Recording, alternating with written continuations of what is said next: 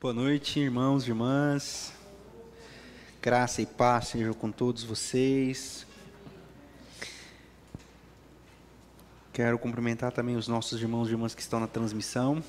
Nós estamos na, nesse quarto episódio, esse encerramento da nossa, da nossa série sobre o livro de Jonas. E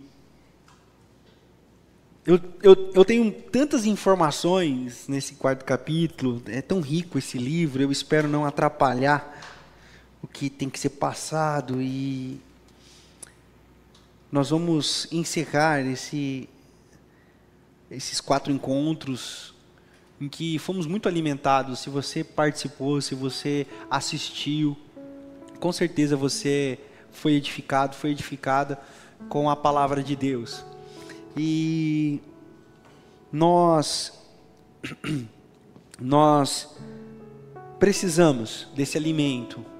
É parte inexorável, ou seja, inegociável, não dá para abrir mão é, da nossa peregrinação, esses nossos encontros, esse momento nos nossos encontros de nos alimentarmos, de termos esse alimento da palavra de Deus para a nossa vida e para a nossa peregrinação são essas palavras que nós encontramos aqui essa noite através das canções, através das ministrações, através dos abraços, que nos fortalece na nossa jornada, que nos fortalece na nossa peregrinação. E é muito legal também nós nos encontrarmos com as pessoas da internet. É, sempre que eu saio aqui da celebração, sempre lá no, na minha rede social tem uma mensagem dizendo sobre a mensagem, dizendo sobre o que foi abençoado, abençoada. É, e isso, isso é muito legal, saber que a palavra que nós temos é, construído aqui como comunidade tem abençoado não somente a nós, mas irmãos e irmãs de outros lugares, né? Abra sua Bíblia aí no, no livro de Jonas, no capítulo 4. Nós, na semana passada, falamos sobre um Jonas que, que cumpriu o que tinha que cumprir, ele foi, pregou em Nínive, é, muito contrariado, é verdade, com uma mensagem simples e rasa, mas direta. E aconteceu uma coisa muito interessante. Se você voltar aí no capítulo 3, não precisa voltar à Bíblia, é, mas no capítulo 3, o texto diz assim: Deixem os maus caminhos e a violência. Talvez Deus se arrependa e abandone a sua ira, e não sejamos destruídos. E o versículo 10 diz: Tendo em vista que eles fizeram e como abandonaram os seus maus caminhos, Deus se arrependeu e não destruiu, e não os destruiu como tinha ameaçado. Então, nós terminamos nesse processo de o rei determinando o decreto dizendo assim: olha, nós precisamos abandonar os nossos maus caminhos. Quais, são, quais eram os maus caminhos dos ninivitas? Violência, morte, opressão. Nínive era um povo violento, opressor e matador. Um povo que matava os seus adversários por empalamento, com muita violência, muito sangue derramado. E Deus diz assim: vocês precisam se arrepender e a palavra que nós encontramos para o arrependimento dos ninivitas é chuve no hebraico. Chuve no hebraico significa verdadeiro arrependimento. Então eles se arrependeram dos maus caminhos e Deus não os destruiu. E aí o, o capítulo 4 é muito interessante, porque começa assim, ó. Jonas, porém, ficou profundamente descontente com isso e enfureceu-se. E ele orou ao Senhor. Então, nós precisamos começar dizendo que Jonas nos lembra muito um outro personagem bíblico que fica com raiva, com ódio, com ira. Vocês lembram o significado da palavra ira na semana passada, que é o queimar por dentro? Então, esse ódio de Jonas é o mesmo ódio que Caim sentiu em relação ao seu irmão Abel, lá em Gênesis no capítulo 4. E quando Caim sentiu esse ódio do seu irmão Abel, Deus perguntou para ele: Caim, o que está acontecendo que o seu rosto está se transformando? E Deus disse: O pecado quer te dominar, cuidado. E aí Caim vai e comete o primeiro assassinato, né? A gente entende como o primeiro assassinato registrado na história. Jonas também. Mas a diferença é que Jonas vai até Deus e fala com Deus. Caim não. Caim vira as costas para Deus e não responde Deus. Jonas vai até o Senhor.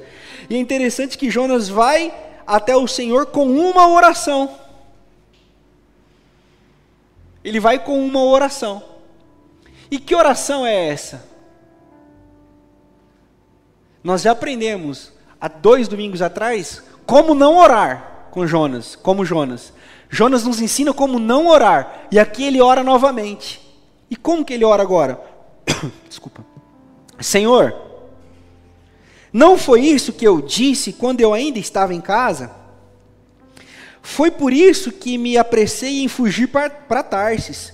Eu sabia que tu és um Deus misericordioso e compassivo, muito paciente, cheio de amor e que prometes castigar, mas depois te arrependes. Com que, que Jonas está bravo? Qual é o motivo de Jonas estar irado?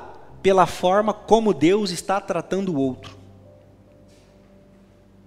E por incrível que pareça, Jonas está bravo, enfurecido, porque Deus está tratando com graça e misericórdia o outro. E nessa oração, ele faz essa citação aí, ó. Eu sabia que tu és um Deus misericordioso e compassivo, muito paciente e cheio de amor e que prometes castigar, mas depois te arrependes. Jonas, assim como ele fez lá na oração no capítulo 2, ele cita a Bíblia para Deus, lembra? Vocês lembram quantos salmos Jonas citou para Deus na sua oração? Vocês lembram? Quem lembra? 13. Foram 13 salmos. E agora, Jonas novamente chega em oração para Deus, citando outra perspectiva bíblica. Qual é? Êxodo, capítulo 31, perdão, capítulo 32, 33 e 34. E o que está acontecendo aí em Êxodo, capítulo 32, 33 e 34? Vocês vão se lembrar que Moisés subiu, subiu para falar com Deus. Moisés subiu, subiu para falar com Deus e deixou o povo lá sobre a responsabilidade dos seus líderes. Só que Moisés demorou demais para voltar. E ele está voltando com as tábuas dos dez mandamentos. Quando ele volta, o que, que tinha acontecido? A galera tinha falado: Moisés nos abandonou, vamos fazer um Deus para nós mesmo. E aí eles pegaram o ouro de todo mundo, fundiram lá o ouro de todo mundo, e aquilo ali virou uma imagem como a de um bezerro. Eles falaram: O bezerro, é o bezerro que vai tirar a gente daqui, porque Moisés e Deus nos abandonaram, então vamos adorar o bezerro. Aí quando, Abra... quando Moisés chega, Moisés chega, ele vê aquele negócio, Moisés fica Velho Testamento com o povo, quebra as tábuas, vira um rolo lascado, e e Deus fala assim: beleza, então, então eu vou destruir esse povo. E Moisés intercede pelo povo. Moisés intercede pelo povo. Ao interceder pelo povo, Deus diz assim: beleza, eu não vou destruir mais vocês, mas eu também não vou mais com vocês. Eu vou mandar um anjo aí. E Moisés fala assim: nem a pau, Juvenal. Se tu, o Senhor, não for com a gente, a gente nem sai daqui. Aí Deus fala assim: beleza, Moisés, eu vou com vocês. Ele fala assim: eu quero uma prova, eu quero ver a tua glória. Eu quero ver a tua face, eu quero ver o Senhor face a face. Não pode, Moisés, vai dar ruim, vai morrer. Ele fala assim: então deixa que pelo menos eu te veja de costas. E Deus passa com toda a sua glória de costas diante de Moisés, dizendo, aí capítulo 34, dizendo e passou diante de Moisés proclamando, a glória do Senhor passou diante de Moisés proclamando o quê? Deus compassivo, misericordioso, paciente, cheio de amor e de fidelidade. Sete. Que mantém o seu amor a milhares e perdoa a maldade, a rebelião e o pecado. Olha que interessante. Contudo, não deixa de punir o culpado e castiga os seus filhos e os e a sua descendência, seus netos pelo pecado dos seus pais até a terceira e a quarta geração. Então, quando Jonas chega para Deus, citando, eu sabia que tu és um Deus misericordioso, paciente, tardio em irar-se, que vai perdoar, Jonas traz também o versículo 7, embutido num pacote, como se tivesse assim: você está ligado que você está perdoando, eu sabia que você é misericórdia, mas tu também pune. Mas Deus não pune. E isso choca Jonas. Isso deixa Jonas Velho Testamento pra caramba. E o que, pastor, mas por quê? O que, que isso tem a ver, pastor? A informação é muito interessante porque, porque Moisés, ele foi tipo um intercessor. Jonas, tipo intercessor não, Moisés foi, foi um intercessor. Intercedeu pelo povo.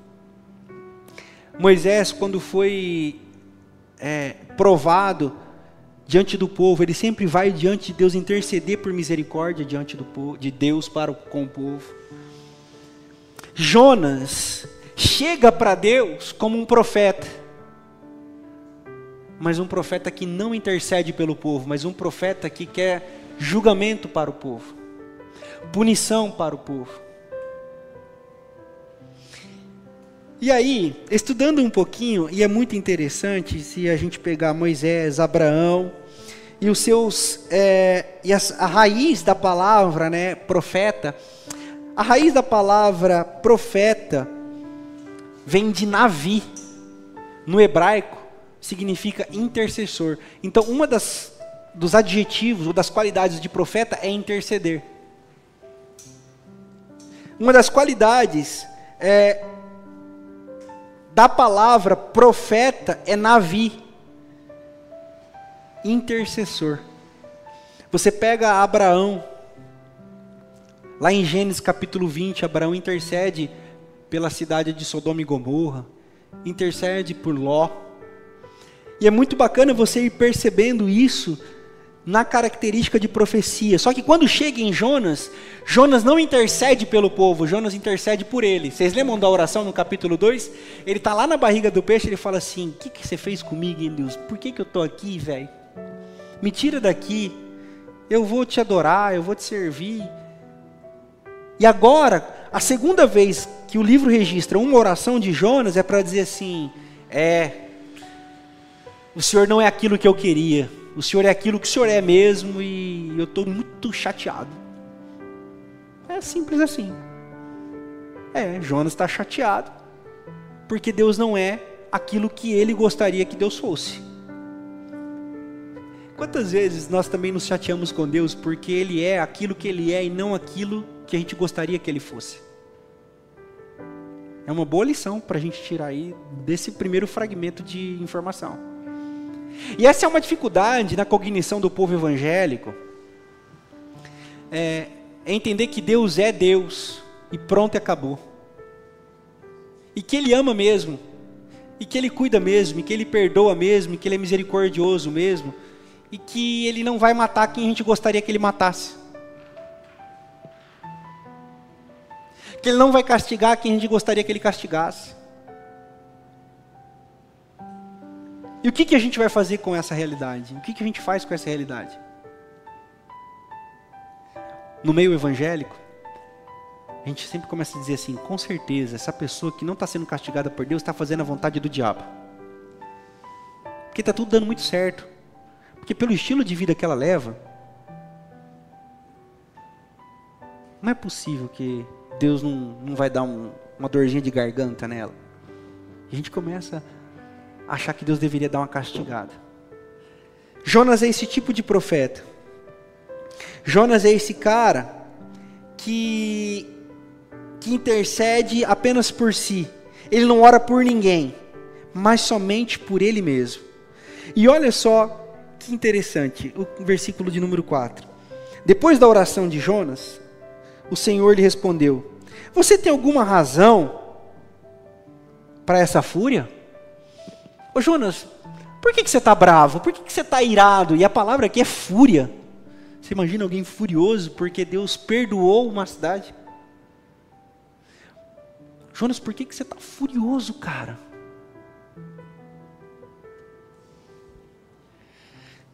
Jonas saiu, diz o versículo 5, e sentou-se num lugar a leste da cidade.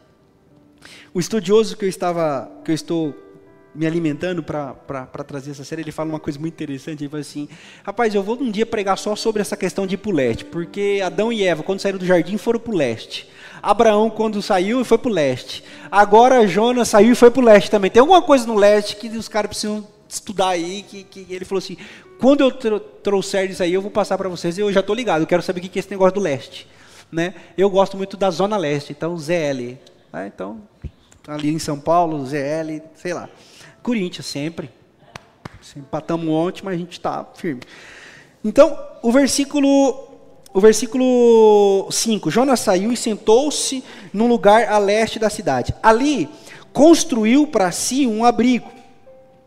Sentou-se à sua sombra e esperou para ver o que aconteceria com a cidade. Ele ainda tinha esperança de que, tipo assim, um foguinho ia cair. Ele falou assim: preguei, não é possível. Lá dentro dele ele estava assim: Deus é misericordioso, Deus é massa, e que não sei o que lá. Mas eu vou sentar aqui e vou esperar para ver, velho. Eu vou, vou só ver qual é que é. E a expectativa de Jonas é: vai, vai vir alguma coisa aí. Tem que vir, não é possível Deus deixar quieto esse negócio. Guardem essa informação. Guardem essa informação. Jonas ficou esperando que alguma coisa acontecesse com a cidade. Guarde. Então o Senhor Deus fez crescer uma planta sobre Jonas para dar sombra à sua cabeça e livrá-lo do calor, o que deu muita alegria ou grande alegria a Jonas. É a primeira vez que fica registrado o momento de alegria de Jonas no livro. Todos os outros momentos de Jonas, ou ele está muito Velho Testamento, com Deus, com a cidade, fugindo, bravo, zicado, metendo o pé no cachorro, passava gato, ele metia o pé no gato. Se alguém falasse uma coisa com ele, boa noite, boa noite para quem, cara? O livro inteiro ele está assim. Só que agora fica registrado um momento de alegria de Jonas.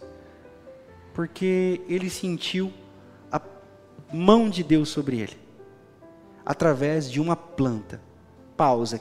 Que planta é essa? Só questão de informação. Os estudiosos do hebraico dizem que é uma, um pé de mamona. E vocês podem perguntar, e eu com isso? Mas é interessante. Mamona, o pé de mamona, é, ele, ele, é, ele é todo tóxico.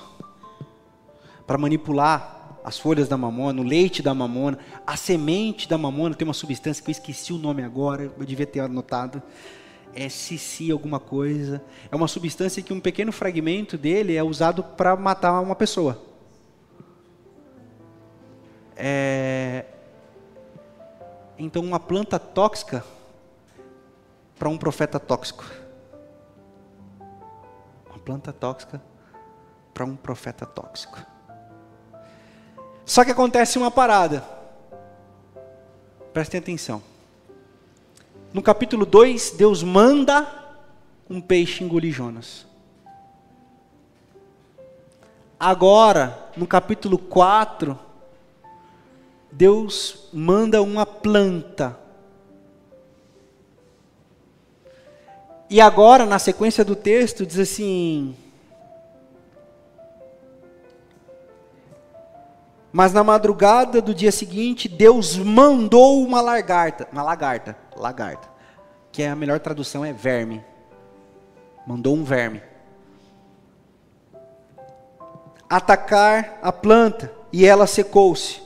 Ao nascer do sol, trouxe um vento oriental muito quente, e o sol bateu na cabeça de Jonas ao ponto dele quase desmaiar. E com isso, ele desejou morrer e disse: Pausa. Então preste atenção. Existe um verbo no hebraico chamado manar, que significa apontamento, ações, desígnios divinos.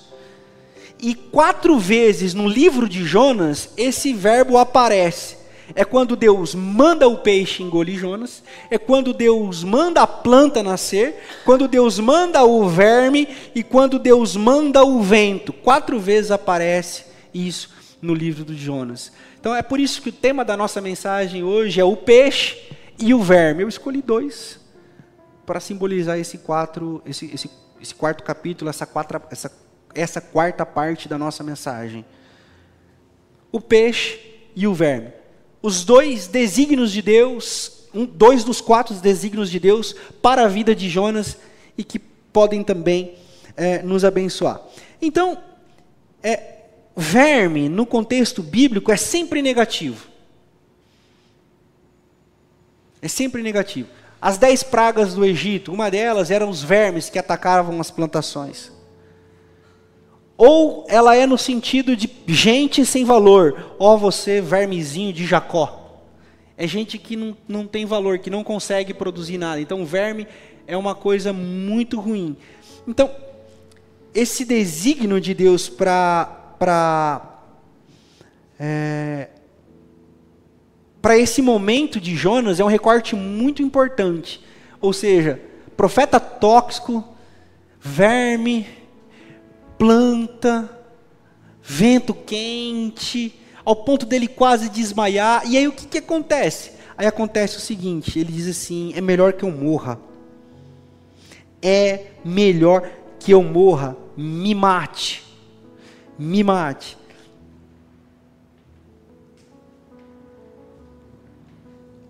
todas as vezes que Jonas está com esse espírito de morte, é sempre em relação a um apontamento de Deus, a esse desígnio de Deus. Eu quero morrer, aí o peixe vai e engole Jonas. É melhor que eu mate, então a planta. É melhor que eu morra, é melhor que o Senhor me mate. Aí vem a planta. Aí ele fica feliz, aí a planta seca. Aí vem o vento. Aí vem. Jonas não consegue perceber os sinais de que Deus está tentando se comunicar com ele, entender com ele, e Deus fala com ele novamente. Jonas, por que, que você está bravo? Eu quero morrer, Senhor. Por quê? Porque causa de uma planta. E lógico, lógico. Aí Deus diz assim para ele: Você tem pena de uma planta, embora não tenha podado, nem tenha feito ela crescer. Ela nasceu numa noite, numa noite morreu. Contudo, Nínive tem mais de 120 mil pessoas que não sabem nem distinguir a mão direita da mão esquerda. Além de muitos rebanhos, não deveria eu ter pena dessa grande cidade? Então, tipo assim, Jonas, você está com pena de uma planta, você está você tá Velho Testamento, todo mal-humorado, todo tóxico, porque conta de uma planta novamente mas já diria Freud, sempre tem uma questão mais profunda, não é só a planta, é que Jonas estava numa situação de muita raiva e muito ódio daquele povo, e a gente já vai chegar lá, mas eu preciso fazer esse recorte. A palavra aí que aparece na nossa Bíblia, não deveria eu ter pena dessa grande cidade? É uma palavra que aparece no Antigo Testamento 24 vezes. Pena. 20 vezes a palavra pena aparece no Antigo Testamento de maneira negativa, quatro vezes de maneira positiva. Uma das maneiras positivas, maneiras positivas que ela aparece é aqui no livro de Jonas. Mas o que significa esse conceito de pena? É mais no sentido jurídico.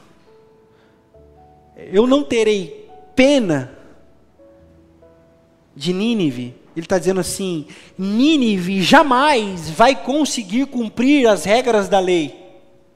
Então não emitirei sobre eles julgamento, ou seja, não emitirei a pena sobre eles. Ao contrário, eu terei pena deles. Então é tirar o peso, o peso do não cumprimento da lei.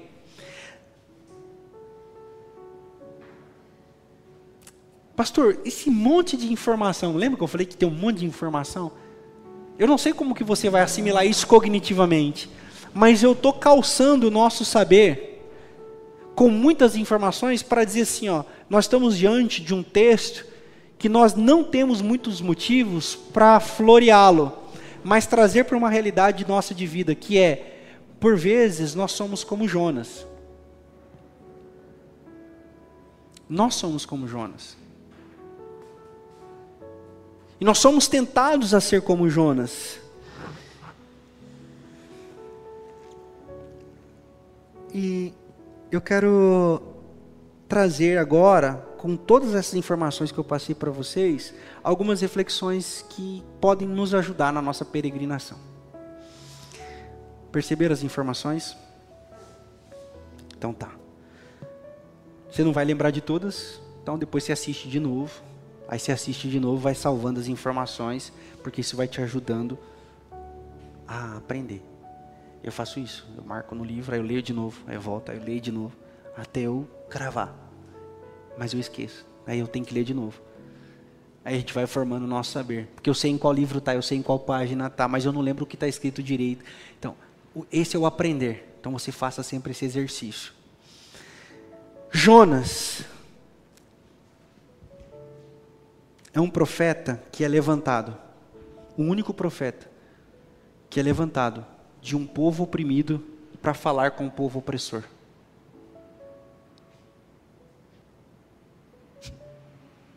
Você pode imaginar Jonas chegando ou, ou criando na sua cabeça um coração pastoral para falar com a galera que estava matando as crianças do povo dele? Que jeito, mano.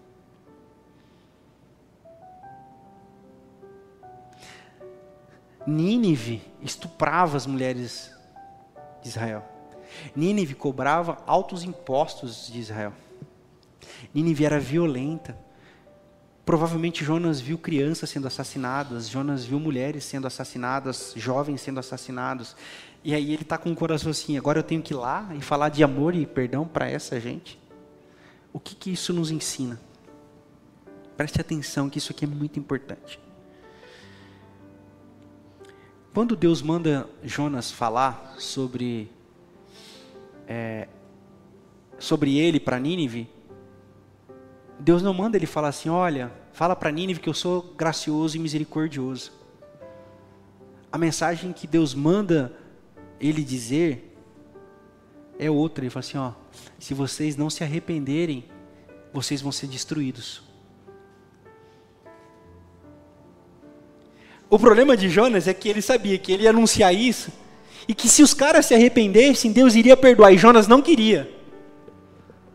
Mas em nenhum momento Deus pede para Jonas, fala assim: esquece a dor que eles causaram.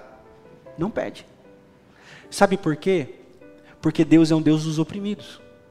A mensagem que Deus manda Jonas levar para Nínive é: se arrependam, porque vocês estão num caminho de morte e vocês vão morrer.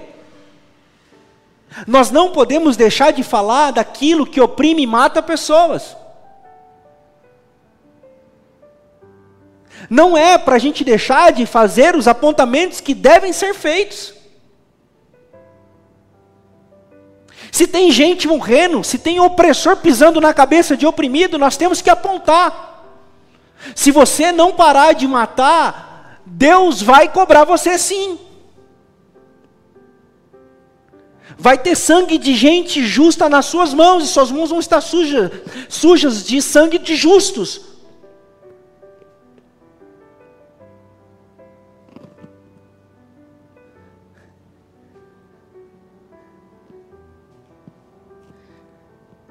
Não dá para ler o que está acontecendo no Guarujá sem se conformar. Até onde eu tinha lido, já eram 16 mortos. 16 mortos. E se no seu coração passa o pensamento de que é, pastor era bandido, tinha ficha suja, eu digo, cuidado, que Jonas está à sua porta e quer te consumir. Porque nós somos chamados para dizer assim, ó, se arrependam e param de matar. Não é legal ver o caveirão da polícia chegando e matando gente à torta e direito como se isso fosse um sinal de justiça. E a gente acha normal. Então Jonas está com um coração que é completamente entendível de tipo assim, cara, como é que eu chego lá e falo?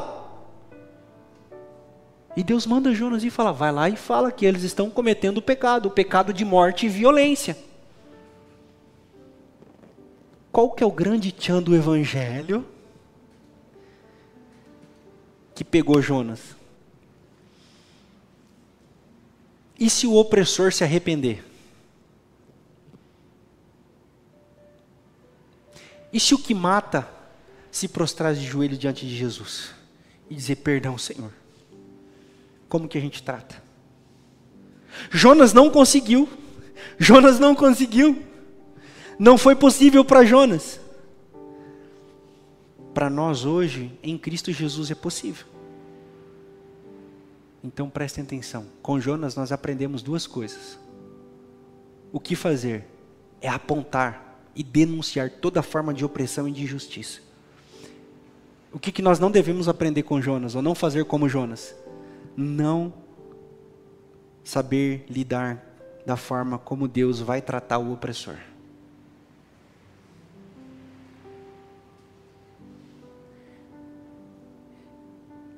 Eu fiz um, um exercício, eu fiquei imaginando um cara muito ruim. Pensa num cara sanguinário.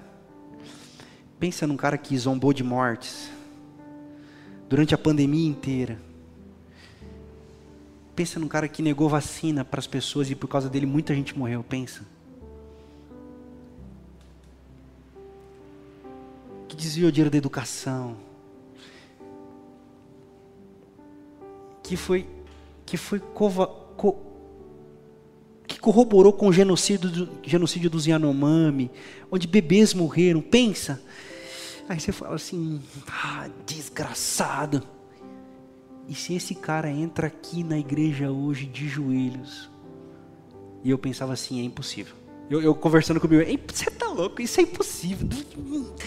Eu não consigo imaginar esse cara de joelhos diante de Jesus dizendo assim: me perdoa, eu sou um violento, eu sou. Eu não, eu não consigo imaginar as palavras de chuve saindo da boca dele. É, mas e se acontecer? Como é que eu lido com isso? E se acontecer, como é que eu lido com isso? E não é essa a nossa expectativa? Tem que ser essa a nossa expectativa. Denunciar e ter a esperança de que um dia as pessoas possam mudar. Sabe por quê, pessoal? Se assim não for, a gente fica igual Jonas e a planta de pé de mamona, tóxico. Sem esperança. Só querendo o mal pelo mal. A justiça sendo derramada com sangue de justiça, e é isso se torna um ciclo de violência e de morte. O Evangelho é a superação da religião e dessas perspectivas, é por isso que nós podemos isso em Jesus. Então, esse é o primeiro apontamento. Como que nós vamos lidar com os nossos, nossos opressores se eles se arrependerem? Se eles não se arrependerem, eles sempre receberão os nossos apontamentos e vão continuar recebendo o nosso dedo na cara. Agora, se eles se arrependerem, nós precisamos estar preparados para dizer para o Senhor: tem cada filho também, hein? Vamos lá, nós temos que abraçar e vamos caminhar, vamos. Trabalhe em mim, Senhor, um espírito para poder abraçar. Você pode imaginar o apóstolo Paulo chegando, batendo na casa de Ananias, como nós conversamos hoje cedo, aqui na nossa escola bíblica? O apóstolo Paulo chegando lá na casa de Ananias e. Quem é? Saulo. Você é louco, irmão? Esse cara tá com carta para matar nós. Ele, ele matou já um monte, matou Estevão. Autorizou a morte de Estevão. Segurou o casaco dos caras para os caras apedrejar Estevão. Agora ele está aqui batendo na nossa porta. E o anjo já tinha dito para Ananias: agora ele é meu. Agora ele é meu. Pode receber ele. Rapaz, vocês acreditariam nisso aí? Como é que seria? Será que entraria na nossa casa? Nós precisamos trabalhar com essa esperança, para não sermos tóxicos. O segundo livro de Reis, eu disse isso lá na primeira mensagem, é a única parte onde o profeta Jonas aparece fora do livro de Jonas. É lá no segundo livro de Reis, no capítulo 14, dos versículos de 23 a 29. E ali fica registrado que Jonas está profetizando no reinado de Jeroboão II. Jeroboão II, por óbvio que pareça, vem depois de Jeroboão I, segue, mas é interessante, não é redundância, não, é, ou não, não é simplismo, não. O segundo vem depois do primeiro e na mesma pegada, não é um segundo diferente, saca? Não é um segundo que vou mudar o que o primeiro fez, não. Jeroboão primeiro só fez isso que você pensou. E o segundo também seguiu fazendo aquilo que você pensou. Ok? desagradou ao Senhor, desobedeceu ao Senhor. Preste atenção. Lembra da informação que eu pedi para vocês guardarem lá? Está guardada? Eu preciso lembrar. Eu vou lembrar, fica tranquilo. E o Jeroboão II continua fazendo os mesmos caminhos errados que o Jeroboão I. Mas vem Jonas e profetiza que as fronteiras de Israel iriam prevalecer, que Israel iria voltar a crescer, e está registrado na história que no reinado de Jeroboão II, Israel recuperou o glamour e a grandeza dos mesmos tempos do rei Salomão. Aí agora confundiu aqui o sistema. Pane no sistema, já diria Pete. Pane no sistema. Porque, peraí. Presta atenção, Gustavo. Deu errado. Porque se Deus pune os desobedientes, aí Jonas estava bravo porque Nínive era uma cidade, uma, uma, um jeito de ser gente desobediente ao Senhor. E Jonas profetiza num reinado que é desobediente ao Senhor, que eles iriam ter vitória, iriam prosperar e que Deus iria abençoar, alguma coisa está errada. O que está errado? As nossas expectativas. Nós achamos que Deus nos abençoa, porque Jonas também achou que Deus abençoava o povo, independentemente do que fizesse. E está tudo certo, porque nós somos o povo eleito, então Deus tem misericórdia da gente. Deus perdoa a gente. Deus vai perdoar os nossos. Deus vai ter misericórdia com a gente. Comigo, Deus vai ser gracioso, porque eu me arrependi. Ai, eu sou tão bonzinho. Eu, eu, eu, sou, eu tenho temor ao Senhor. Mas para os outros, eu desejo que Deus faça cair chuva de fogo do céu. Porque com Deus não se brinca, não, meu irmão. Uh -uh. E Deus está querendo dizer para Jonas e para mim e para você o seguinte: eu sou amor e abençoo quem eu quiser abençoar, e terei misericórdia de quem eu quiser ter misericórdia. Não importa o que façam ou deixam de fazer, eu sou misericórdia. Eu sou amor. E se vocês mudarem de vida, eu estou disposto a andar com vocês e não vou destruir vocês, eu não estou contra vocês, eu não estou torcendo pela morte de vocês, eu não estou desejo, desejoso de que vocês sejam destruídos. Não, não, porque o registro do texto é Deus é longânimo e em amor, Ele é compassivo, Ele é misericordioso, Ele, Ele não quer se irar.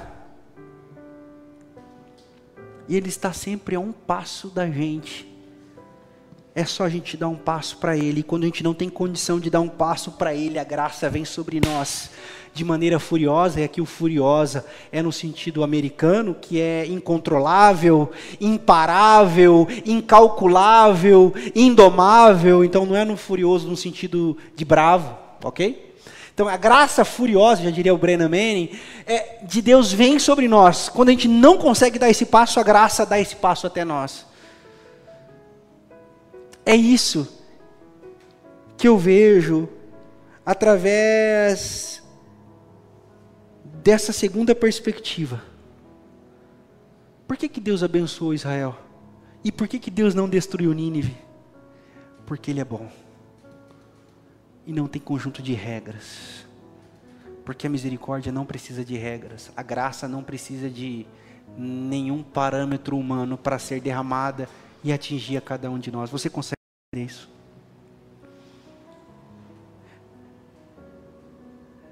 Por que, que Jonas ficou sentado esperando acontecer alguma coisa ruim com Israel, ou com Nínive? E com Israel ele profetizou coisa boa e não ficou assim, é, então Jeroboão, podia isso aí, né? Não. Porque nós somos assim, para nós misericórdia, para eles fogo há uma tendência no meio evangélico que nós precisamos caminhar nessa contramão, humanos. De querer eliminar o outro, de querer eliminar o diferente, de querer eliminar quem não crê como a gente crê, de querer matar quem não é como a gente. E nós precisamos encerrar esses ciclos de morte. Nós precisamos encerrar esses ciclos de morte. E a gente só vai conseguir quando a gente reconhecer a nossa hipocrisia. porque o terceiro fragmento que eu trago para vocês sobre Jonas, eu quero que você volte a sua Bíblia um minutinho aí. No versículo 9 do capítulo 2, diz assim: Mas eu, aqui é a oração de Jonas, aquela oração que a gente não deve fazer, saca? Mas eu, com um cântico de gratidão, oferecerei sacrifício a ti. O que eu prometi, cumprirei totalmente. Olha o que diz a última frase dessa oração: A salvação vem do Senhor. Ele mesmo não acreditava nisso. Porque se é o Senhor quem salva, por que, que ele estava querendo que os ninivitas fossem destruídos? Sabe qual é o problema? O problema é que a gente canta uma coisa no domingo e faz outra coisa na segunda. Sabe qual é o grande problema da igreja evangélica? É que ela não consegue sair do mundo chamado hipócrita. O mundo hipócrita, hipócrita vem do grego, é, a etimologia grega é a arte de interpretar. Aqueles caras que ficavam nos, nos palcos da Grécia Antiga interpretando, eles eram chamados de hipócritas, porque eles interpretavam. E nós interpretamos. Nós falamos de amor, nós cantamos de amor. Mas nós não, não amamos como nós deveríamos amar mesmo. Porque o amor atinge todo mundo. O amor tem que ser para todo mundo. O amor é sobre todas as pessoas. E isso não deve constranger a gente em nada. Ao contrário, isso deve nos motivar.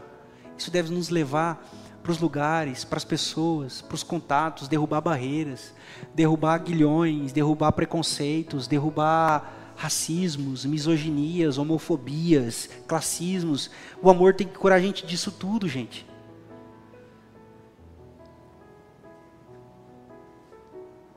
Nós precisamos ser o povo da profecia.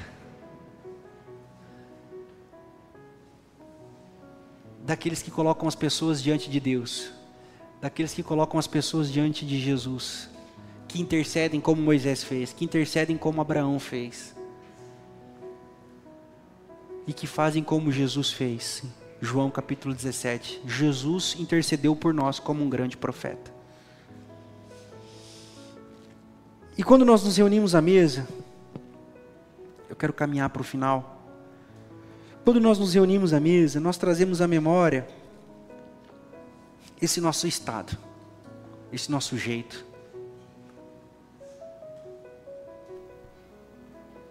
A mesa é um memorial, e eu gosto dessa palavra, tão forte na tradição batista. Memorial.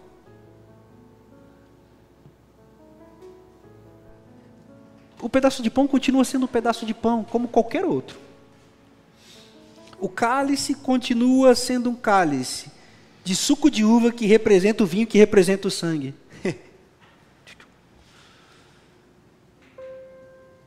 Só.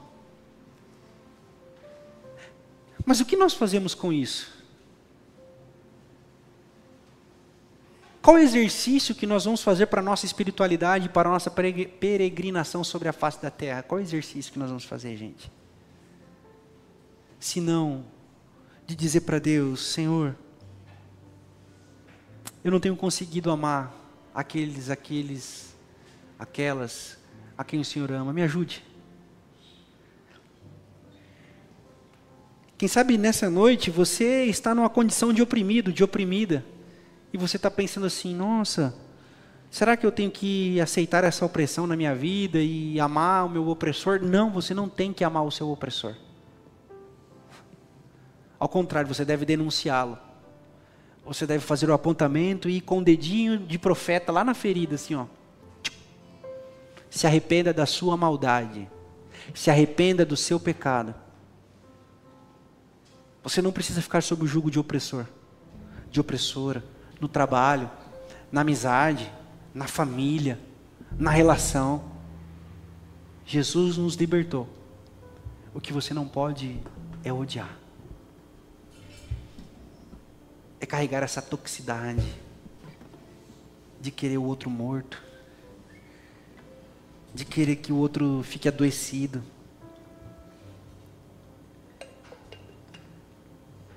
De se alegrar com a enfermidade alheia. Nós precisamos sair desse lugar, gente. Nós precisamos começar a chorar com os que estão chorando. E começar a se alegrar com os que estão felizes porque conseguiram um emprego, porque hoje vão ter o que comer, porque o pai voltou para casa, porque um filho que estava perdido foi encontrado. Nós precisamos fazer essas conexões e a mesa é esse lugar. Por isso, nessa noite, eu quero te convidar a esse exame. De começar a admirar a beleza da vida. Para odiar menos. E sair desse ciclo de ódio. Aprender a enxergar as coisas belas da vida. Mas sem perder a voz profética de apontamento de toda injustiça. Mas nós não queremos ser como Jonas. Nós não queremos ser acusadores, nós não queremos ser tóxicos, nós queremos ser portadores da mensagem de graça, paz e esperança.